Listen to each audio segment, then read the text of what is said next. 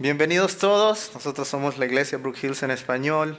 Eh, todos los que nos están viendo en línea, bienvenidos y aquellos que nos visitan por primera vez también. Nos emociona ver caras nuevas, así que nos alegra verles. Eh, hemos estado eh, en el libro de Génesis y vamos a continuar ahí en Génesis capítulo 12. queremos ir a través de toda la Biblia y ver cómo todas las historias de la Biblia se interconectan eh, para que podamos entender y agarrar sentido de lo que eh, es el verdadero o, todo el hilo de lo que la Biblia habla, ¿verdad? Así que mm, hemos visto la caída de Adán y Eva que resultó en el rompimiento de la relación de Dios con la humanidad y eso trajo muchas consecuencias, varias maldiciones hacia este mundo Em, que las vemos em, hasta el día de hoy. Pero en el pasaje eh, de esta mañana o de esta tarde veremos la obediencia de un hombre eh, que resultó en la bendición para la humanidad completa. La vez pasada vimos la desobediencia de alguien que resultó en la maldición para toda la humanidad. Hoy veremos la obediencia de, un hombre que resulta en la bendición para todas las naciones de la tierra. Eh, y yo no sé cómo fue su niñez, pero eh, yo crecí con varios hermanos en la casa. Yo tengo dos hermanas y, yo no, tenía un hermano que tenía mi misma edad, pero un primo se fue a vivir con nosotros, así que eh, siempre tenía ese, ese, como un hermano ahí a la par. Él vivió conmigo como hasta los 13 años Así que nosotros éramos como ese tipo de, hermanos que pasan peleando y que hacen tratos a veces, ¿verdad? Y entonces una de las maneras en que nosotros hacíamos tratos muchas veces, si él me prometía algo, este, esto, no, es, no es algo que le estoy enseñando que es algo bueno, pero le decíamos, júralo por alguien, para que yo estuviera seguro de que eso se iba a cumplir. Entre más grande era la cosa que estábamos prometiendo, entonces poníamos una persona más grande para decir, si yo pensaba que él me estaba mintiendo y que no iba a cumplir, yo le decía, jura, bueno, en, Honduras decimos juralo, ¿verdad? Es júralo. Este, pero cuando ya era más grande, él le decía, júralo por tu mamá. Entonces eso sí nos daba temor, porque lo que pensábamos nosotros es que algo malo le iba a pasar a nuestra mamá si nosotros no cumplíamos con eso. Entonces, esa era una manera que nosotros hacíamos nuestros tratos, ¿verdad? Entonces yo estaba pensando, ¿cuál es la manera en que las personas hacen tratos ahora? Ahora nosotros muchas veces, no se ven los niños, ¿verdad? Pero vemos que personas que, compran un terreno o, hacen diferentes tratos con otras personas firman, ¿verdad? Em, y hacen un acuerdo ahí, las dos personas firman frente a un testigo y, y así es como ahora se hacen los acuerdos. Pero hoy vamos a ver la manera en que Dios hace tratos con la humanidad. Y vamos a ver cómo es que Dios pone esa firma ahí. No este, literalmente con un lápiz y un papel, pero la, manera en que Él dice, yo voy a cumplir los acuerdos que yo le he prometido a la humanidad. Así que vamos a leer nuestro pasaje hoy, nos vamos a enfocar en, en, dos capítulos, Génesis capítulo 12 y Génesis capítulo 15, pero vamos a leer ahora Génesis capítulo 12, versículos del 1 al 9.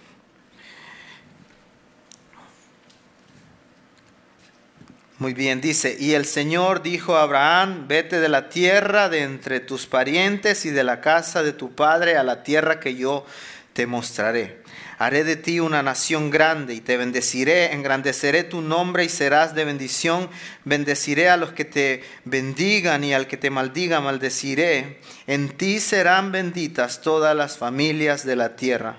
Entonces Abraham se fue tal como el Señor le había dicho y Lot se fue con él. Abraham tenía 75 años cuando salió de Arán. Abraham tomó a Sarai su mujer y a Lot su sobrino y todas las posesiones que ellos habían acumulado y las personas que habían adquirido en Arán y salieron para ir a la tierra de Canaán y a la tierra de Canaán llegaron. Abraham atravesó el país hasta el lugar de Siquem, hasta la encina de Moré. Los cananeos habitaban entonces en la tierra. el Señor se apareció a Abraham y le dijo, a tu descendencia daré esta tierra.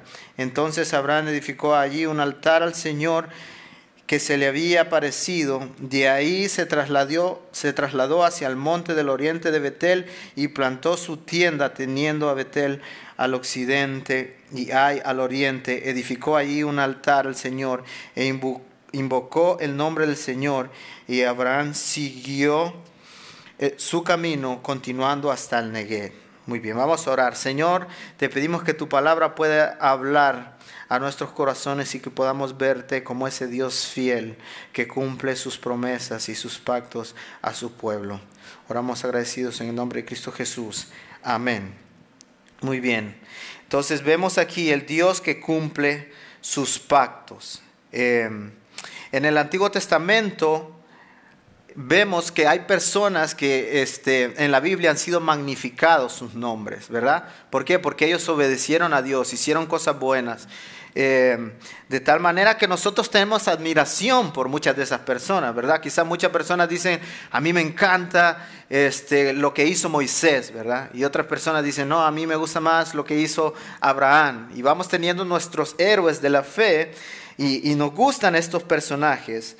Eh, pero lo que nosotros vemos cuando analizamos la personalidad y cómo estas personas actuaban, este, antes de que el Señor perfeccionara sus caminos, ¿verdad? Y trabajara con ellos, es que todas estas personas, independiente de quién sea el elegido, eran personas pecadoras, con un trasfondo, con muchas influencias alrededor de ellas, o sea, personas que en esencia no eran perfectos, ¿verdad? Entonces, pensando en eso, nos haremos una pregunta, ¿quién era Abraham? Porque Abraham es presentado como un héroe de la fe, una gran persona, ¿verdad? Eh, digno de admirar. Este, pero antes de responder esa pregunta, preguntémonos de dónde vino Abraham. Su origen es de Ur de los Caldeos, que eh, estos son los descendientes de Sem, y era una ciudad para ese tiempo muy desarrollada. Era un reino, este, eh, era una ciudad pagana, una ciudad politeísta, lo que significa que adoraban a muchos dioses y de ahí viene Dios y, va a escoger a este hombre. Su Dios principal era el Dios de la guerra y de la paz. Em, entonces ellos adoraban a muchos dioses, pero este era el Dios mayor. Entonces damos información acerca de este hombre porque a través de todo el Antiguo Testamento, este, Dios llama a personas específicas y cuando Él las llama, no es que ellos estaban ahí un día diciendo, Dios, muéstrate a mí, quiero conocer a ese Dios.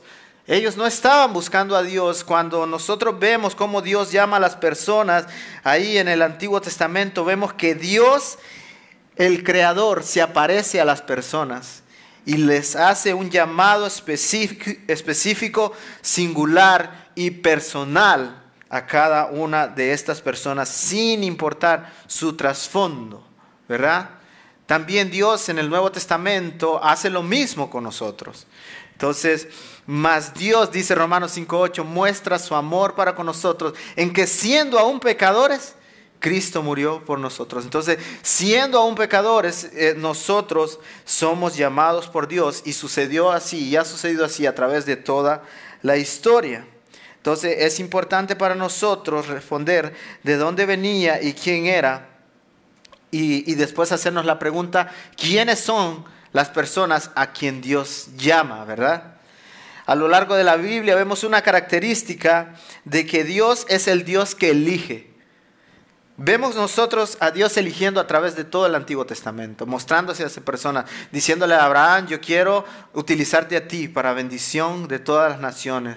Quiero utilizarte a ti, Moisés, para que tú saques a mi pueblo, ¿verdad? Y después escoge a, Isaac, a Jacob, al rey David y todas estas personas, este, Dios tiene una aproximación personal con ellos. Entonces, el versículo 1 dice que Dios toma la iniciativa para hablar con Abraham. Dice, y el Señor dijo a Abraham, vete de la tierra de entre tus parientes a la casa, de la casa de tu padre. Entonces, Dios busca a aquellas personas a quien Él quiere usar y a quien Él quiere salvar.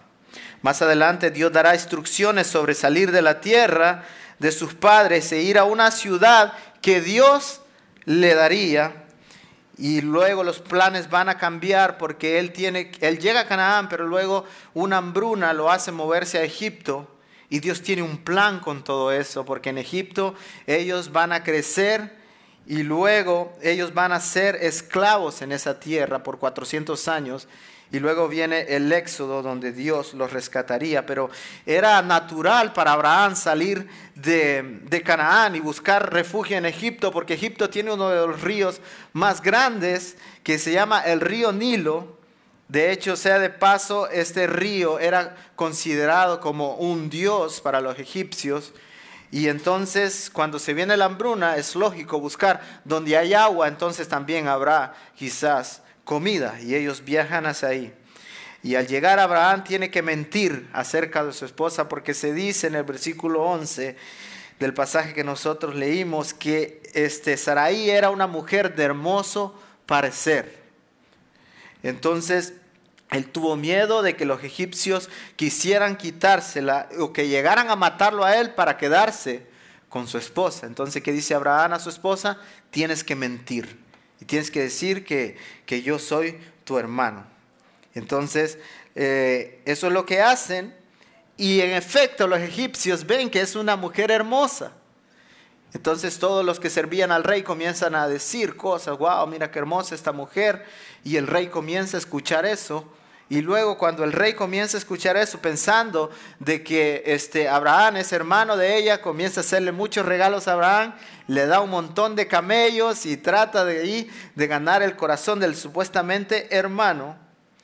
Pero luego la mentira de Abraham trajo consecuencias de tal manera de que esto repercutió en, en, la maldición para los egipcios, porque se dice que grandes plagas comenzaron a venir sobre Egipto por causa de la mentira de Abraham.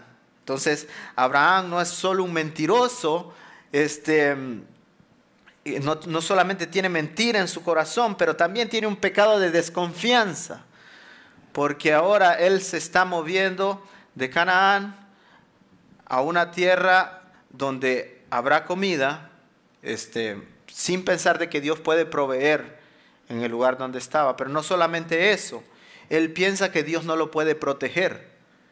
Él dice, yo tengo que usar mis artimañas para poder protegerme a mí mismo. ¿Y qué es lo que tiene que hacer este hombre? Entonces yo me protejo a mí mismo y cómo lo hago mintiendo, ¿verdad? Entonces, más adelante vemos a un hombre del cual no se mencionan todas estas cosas, sino que se menciona como un héroe. En Hebreos capítulo 11 se nos da una lista de personas a los cuales se les llama los héroes de la fe.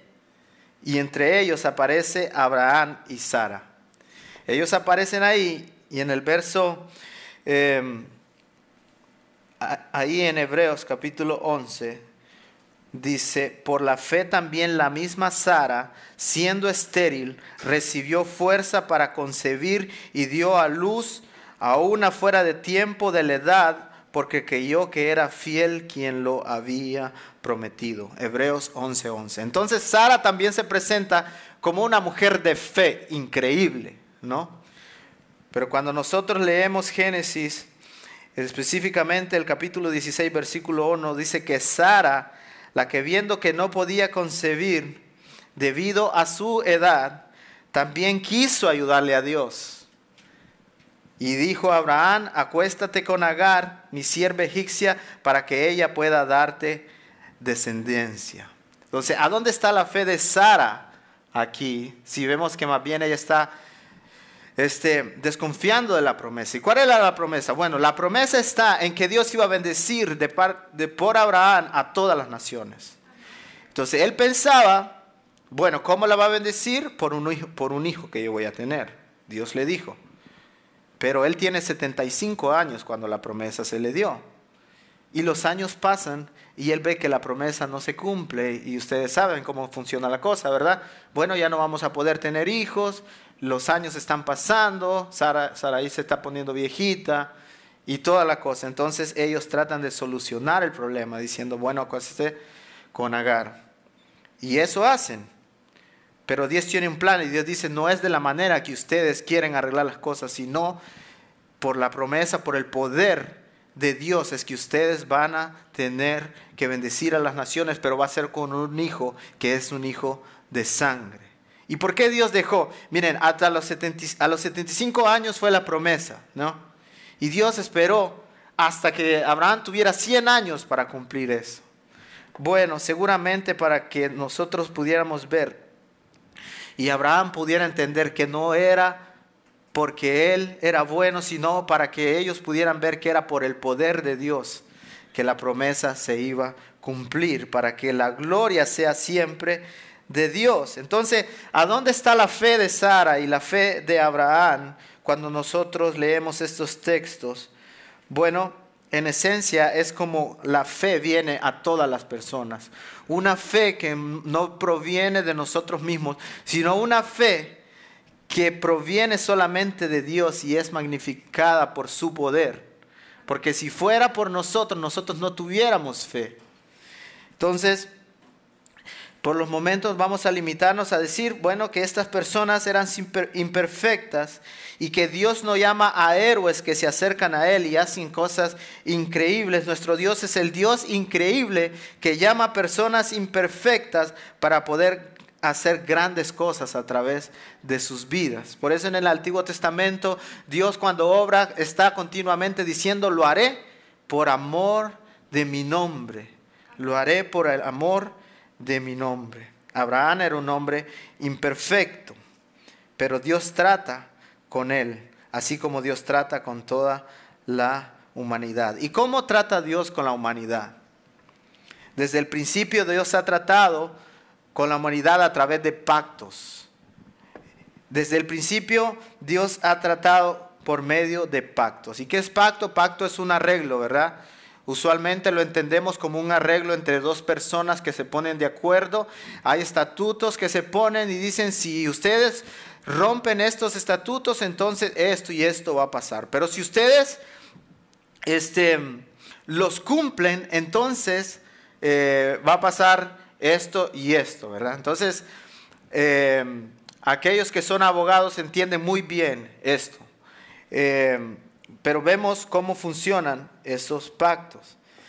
Eh, entonces, en la caída, por ejemplo, ¿cuál fue el pacto que se hizo? Bueno, no comerás de este árbol, si ustedes comen, ustedes van a morir, y entonces se le llama el pacto de obras.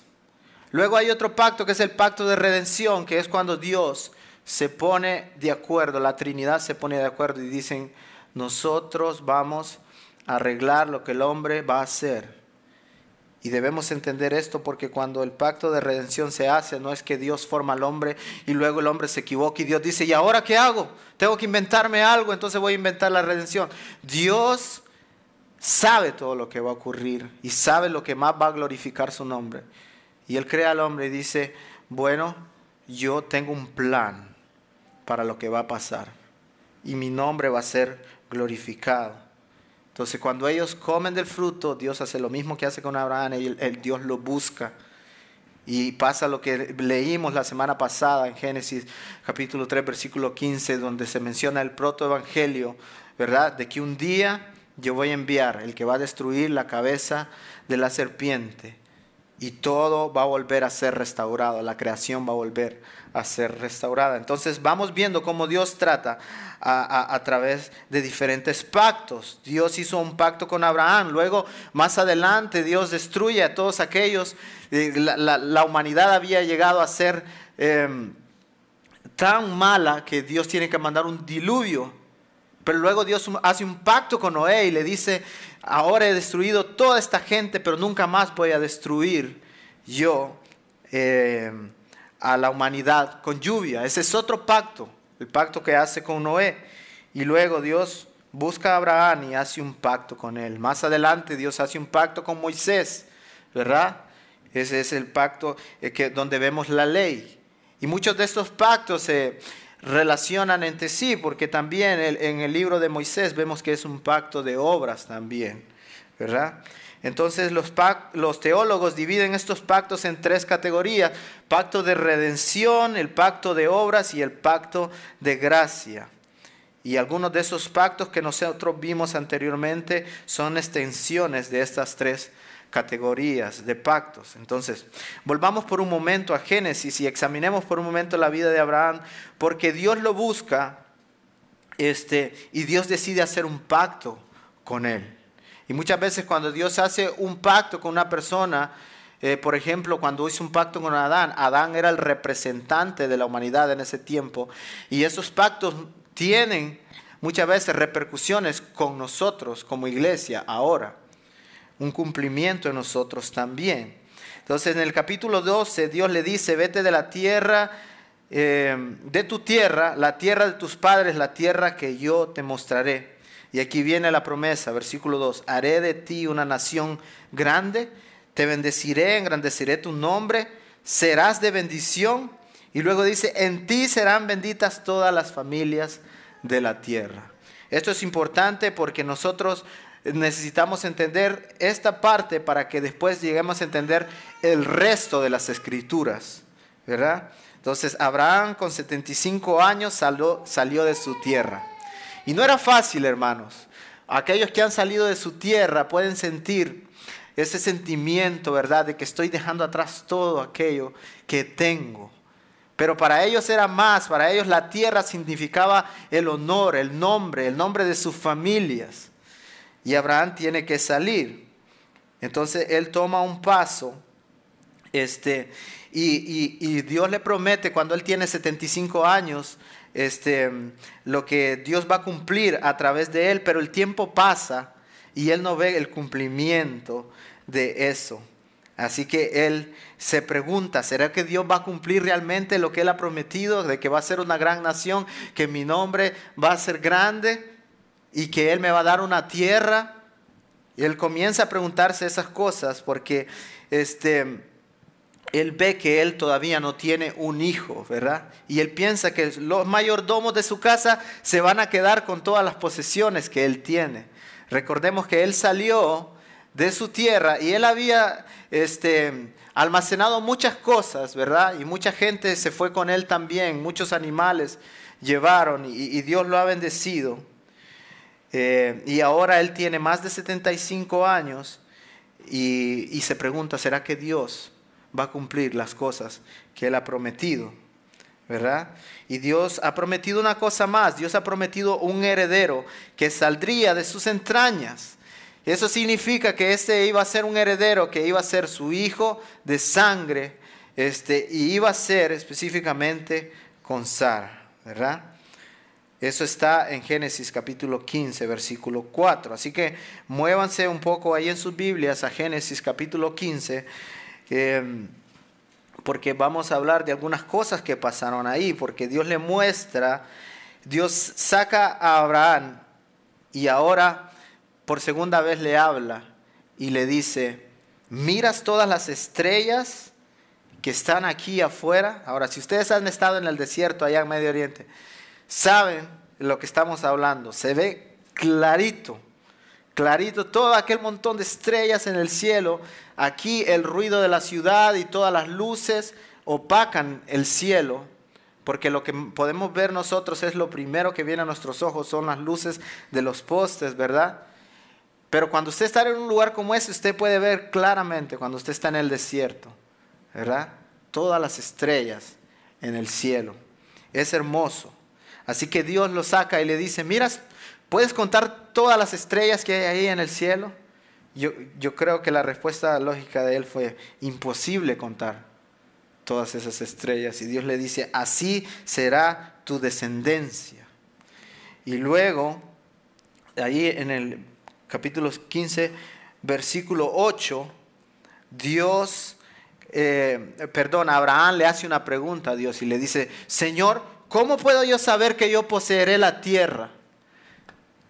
En otras palabras, Abraham le dice, Dios, ¿podrías darme tú un adelanto de que esa promesa realmente se va a cumplir? Si no, ¿cómo puedo yo estar seguro, Dios? Entonces él está ahí pensando, mira, ya tú me prometiste cuando yo tenía 75 años. Los años han pasado y yo no veo que la promesa se cumple. Entonces, Señor, ¿podrías darme una señal de que se va a cumplir lo que tú me has dicho? En el capítulo 15, versículo 9, Dios dice a Abraham lo siguiente, miren, trae los siguientes animales, le dice, trae una novilla de tres años, una cabra de tres años, un carnero de tres años, una tórtola y un pichón. Los partió por mitad y los puso en mitad uno frente al otro. ¿verdad? Cada mitad con su respectiva mitad. Dicho de una manera gráfica, hermanos, Abraham trajo los animales que Dios le dijo, los mató, los sacrificó y los partió y, puso cada una de las mitades respectivamente una frente a la otra, de tal manera de que si había una separación entre las mitades de animales, este, se formó un camino. Digamos que estaba aquí el pedazo de vaquita, la otra vaquita por aquí, el ternero, el ternero, la cabrita, la cabrita, y se formó un camino y todo eso estaba lleno de sangre, ¿verdad? Pero había un camino allí en medio. Ahora, para nosotros esto es raro, ¿verdad? Porque no es la manera en que nosotros hacemos tratos ahora. Eh, pero para Abraham quizás le sonó algo familiar bueno, esto es lo que nosotros hacemos para cerrar los tratos ahora. Entonces, Abraham está ahí, él, parte los animales. ¿Y qué pasa cuando hay animales muertos? Entonces vienen las aves, ¿verdad? Y comienzan a quererse comer y están ahí alrededor de, este, de esos animales, las aves de, rapiña, se le dice ahí en, en este pasaje. Pero Abraham está cuidándolo. Y en el, capítulo 15, versículo 13, em, dice Dios, le anuncia lo siguiente, ten por ciento que tus descendientes serán extranjeros en una tierra que no es tuya. Entonces, en este punto lo que tenemos que ver es que Dios ha hecho de que sueño caiga sobre Abraham. Él estaba cuidando de que las aves no se comieran estos animales, pero Dios hace que un sueño caiga sobre él y luego le muestra en ese sueño algunas cosas, tiene una conversación y le dice, ten por ciento que tus descendientes serán extranjeros en una tierra que no es suya, donde serán esclavizados y oprimidos durante cuatrocientos años. Pero yo también juzgaré a la nación a la cual servirán y después saldrán de ahí con riquezas y en la cuarta generación volverán acá. Ahí está hablando del exilio, está hablando también de los tiempos de esclavitud que Israel iba a, vivir ahí en Egipto y también cómo Dios los iba a sacar de esa nación y cómo todas las personas o eh, gente de Egipto les dio mucho oro para que ellos llevaran cuando ellos salieron hacia el desierto. Y todo esto se cumplió a cabalidad. Nosotros lo podemos ver claramente porque es historia. Abraham no podía verlo en ese momento, nosotros sí, porque es historia. Y en el versículo 17 dice, y sucedió que cuando el sol ya se había puesto, hubo densas tinieblas y apareció un horno humeante. Esto es cuando Abraham está dormido, ¿verdad? Y una antorcha de fuego que pasó entre las mitades de los animales. Y aquel día hizo un pacto Dios, un pacto con Abraham, diciendo, a tu descendencia he dado esta tierra. Entonces, debemos notar que cuando Dios se aparece em, en el Antiguo Testamento, muchas veces lo hace con lo que se llama una teofanía.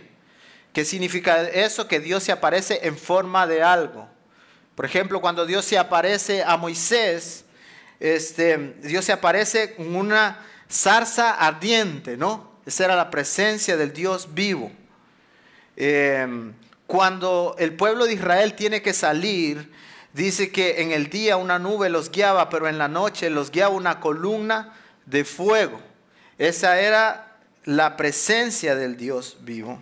Entonces cuando nosotros vemos lo que está teniendo, la visión que está teniendo Abraham cuando está ahí, dice que se mostró un horno que estaba súper caliente y una antorcha también. Y podemos nosotros luego llegar a la conclusión de que este era un simbolismo, una teofanía del Dios vivo que se había presentado ahí. Entonces, ¿qué significa ese sueño? Bueno, Abraham le ha pedido a Dios una prueba de que las promesas de lo que Dios, de que lo que Dios ha prometido se va a cumplir, ¿verdad? Y que le dice, bueno, ¿quieres una prueba? Mata a estos animales, ponlos ahí, haz un caminito y luego él hace caer un sueño sobre eh, Abraham. Entonces, la gente en ese tiempo, como ya les dije, no, no firmaba un papel, de seguro ni se habían inventado los lápices en ese tiempo, ¿verdad? Y entonces Dios le muestra a Abraham una visión y le muestra la manera en que la gente firmaba los tratos en ese tiempo. ¿Y cómo la gente firmaba los tratos? Venían, mataban unos animales, los ponían uno enfrente de otro cada mitad y luego pasaban por ese camino que se formaba de sangre ahí. Y entonces de esa manera se firmaba un, un trato. ¿Quiénes pasaban por en medio de ese camino? Pasaban las dos personas que estaban haciendo el trato. Y ahí todo el mundo miraba y entonces el trato, trato hecho, nunca deshecho, decíamos allá.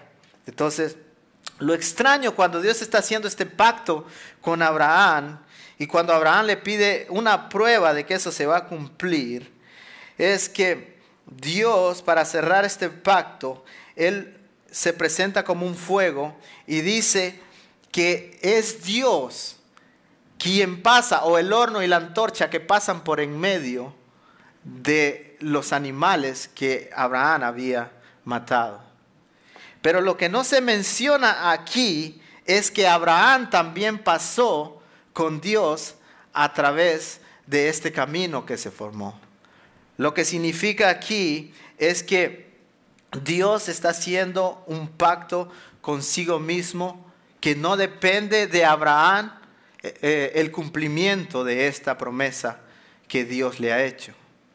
Entonces Dios está diciendo, yo estoy haciendo hoy un pacto y, y, ese pacto yo lo estoy haciendo conmigo mismo de que yo voy a cumplir esto que te he prometido. Entonces Dios caminó ahí en medio del sacrificio. En otras palabras, Dios está diciendo, mira Abraham, yo hoy te cumplo el pacto que te he prometido y si yo no te cumplo ese pacto, el nombre que quedará manchado será el mío. ¿Verdad? Es mi honor el que quedará ahí destruido si yo no cumplo ese pacto. Entonces, es por eso que Dios dice, yo hago cosas por amor a mi nombre. Y Él va a cumplir esto por amor a su nombre. Entonces, una de las cosas que nosotros sabemos de Dios es que Dios no puede mentir, ¿verdad? Otra de las cosas que nosotros sabemos de Dios es que Dios no cambia, ¿verdad? Entonces cuando Dios hace sus promesas, sus promesas son fieles y siguen siendo fieles hasta el día de hoy. Y cuando vemos nosotros la historia, ¿cumplió Dios lo que Dios le había prometido a Abraham? Cuando en ese sueño se dice 400 años ustedes van a servir ahí, ¿Hubieron 400 años? Sí, ¿verdad? ¿Los rescató Dios cuando ellos eran esclavos de esa nación? Sí, lo sabemos por la historia, ¿no? ¿Le dieron mucho oro los egipcios cuando los israelitas estaban saliendo de ahí? Claro que sí, después se fueron y formaron ahí un becerro de oro, ¿verdad? Entonces nosotros vemos que las promesas de Dios son fieles. Pero ¿cómo se ve este pacto ahora en nuestro tiempo? ¿Cuál es el beneficio que nosotros tenemos como cristianos ahora? A los 100 años, Abraham y Sara concibieron un hijo que se, llama, que se llamó Isaac, ¿verdad?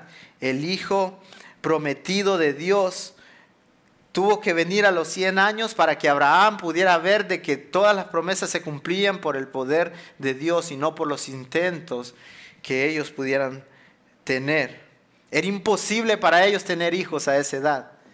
Y Dios viene y trabaja para que ellos puedan ver el poder de Dios. Dios obra de una manera sobrenatural. Y cuando nosotros viajamos al libro de Mateo, en el capítulo 1, en, el, el comienzo del nuevo pacto, si pudiéramos decirlo así, nosotros vemos la genealogía de Jesús. Y en Mateo capítulo 1, versículo 1 dice, libro de la genealogía de Jesucristo, hijo de David, y luego dice, hijo de Abraham. Y luego se da toda la genealogía. Abraham engendró a Isaac, Isaac a Jacob y Jacob a Judá. Y sigue la genealogía hasta que llega a un hombre que se llamó Jacob, que este es otro Jacob, el cual engendró a José, marido de María, del cual nació Jesús. Y este Jesús es el descendiente de Abraham, la simiente de la mujer, el descendiente de aquella primera pareja que aplastaría la cabeza de la serpiente, el que ha vencido a Satanás para siempre.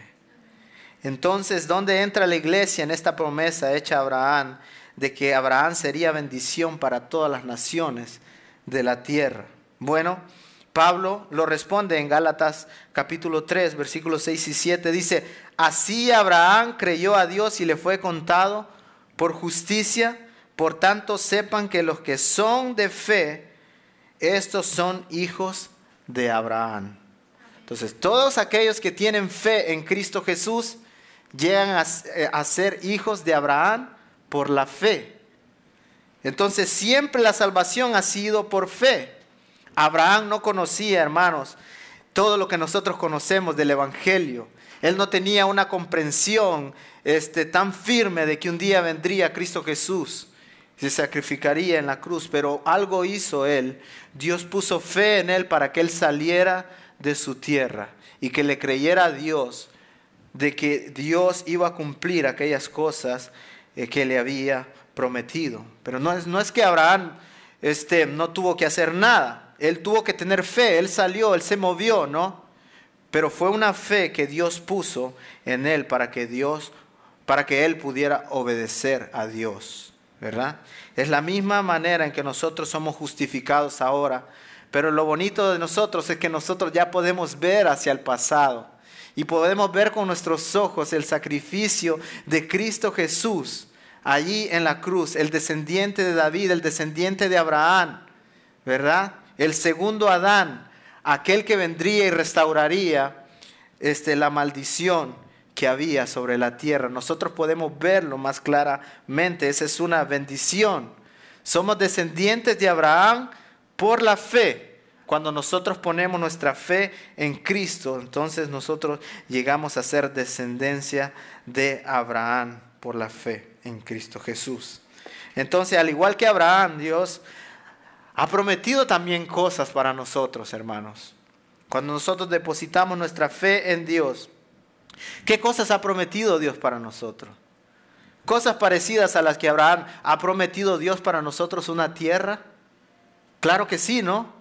Anhelamos una tierra hermosa, sin corrupción, sin cosas malas que pasen, sin dolor. Una tierra donde morará la justicia, en donde la maldición del pecado no obrará más. Entonces, recuerde cada vez que usted pueda, ponga en su mente que este mundo deteriorado un día será renovado. Recuerde que Cristo está llevando a cabo su plan redentor.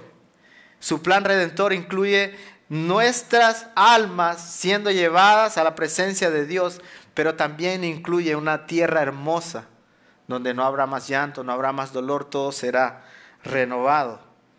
Entonces, no solamente una tierra nueva, sino una familia extensa una familia que su número no se podrá contar. Recuerda, Abraham no pudo contar todas las estrellas que él podía ver. Y en Apocalipsis Juan ve una visión y dice, miré y vi una gran multitud que nadie podía contar de todas las naciones, pueblos y lenguas, de pie delante del trono del Cordero, vestido con vestiduras blancas y con palmas en las manos, y clamaban a gran voz, la salvación pertenece a nuestro Dios.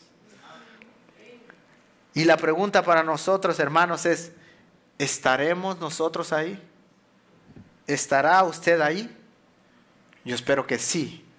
Yo espero que usted tenga una fe, una fe que continúe hasta que su vida sea llevada a la presencia del Señor. Esa es la manera en que nosotros sabemos si las personas tienen fe verdadera. La perseverancia de los santos. Entonces, nosotros podemos llegar a ser parte de la familia de Dios, hermanos, si nosotros confesamos a Jesucristo como nuestro Salvador y luego le hacemos Señor de nuestras vidas. Entonces hay dos cosas que tienen que pasar.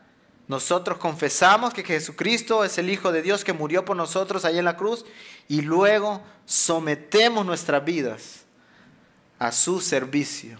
No solamente es decir, yo quiero los beneficios de Cristo Jesús, pero yo digo, yo voy a servir a Cristo Jesús y voy a hacer todo lo que él, él me pide.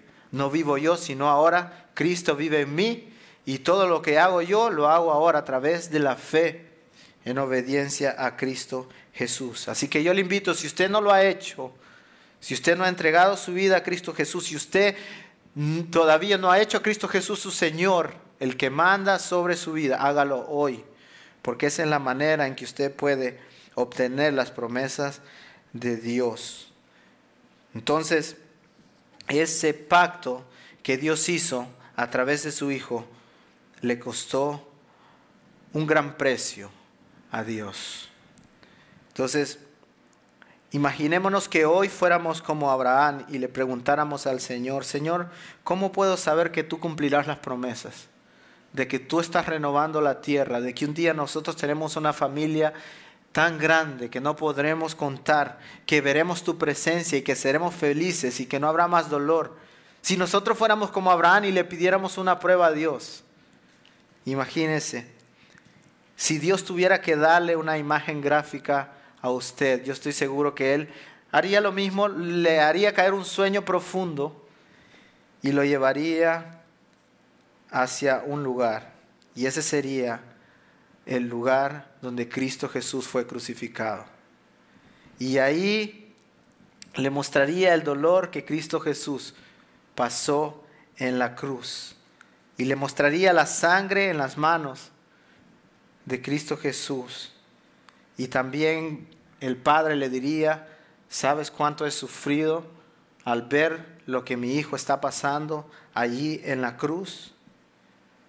Y también le diría, ¿Sabes lo que yo tuve que hacer a mi hijo para poder salvarte a ti y cumplir mi promesa que hice desde la eternidad pasada? Dios le mostraría, estoy seguro, esa imagen, ¿verdad? Así que nos preguntamos hoy, ¿cumple Dios sus promesas hoy? Claro que sí, ¿verdad? Y nosotros podemos verlo muy claramente y comprobarlo con la historia de que Dios ha sido fiel a sus promesas. Así que si algo puede llevarse hoy, hermanos, recuerde algo. Dios es el Dios que cumple sus promesas. Y Él está en el trabajo de hacer cumplir todas aquellas cosas hermosas que Él nos ha prometido a nosotros como iglesia. Así que confiemos. Viene un día hermoso donde Él nos hará disfrutar todas aquellas cosas que Él nos ha prometido. Confiemos, hermanos. Vamos a orar.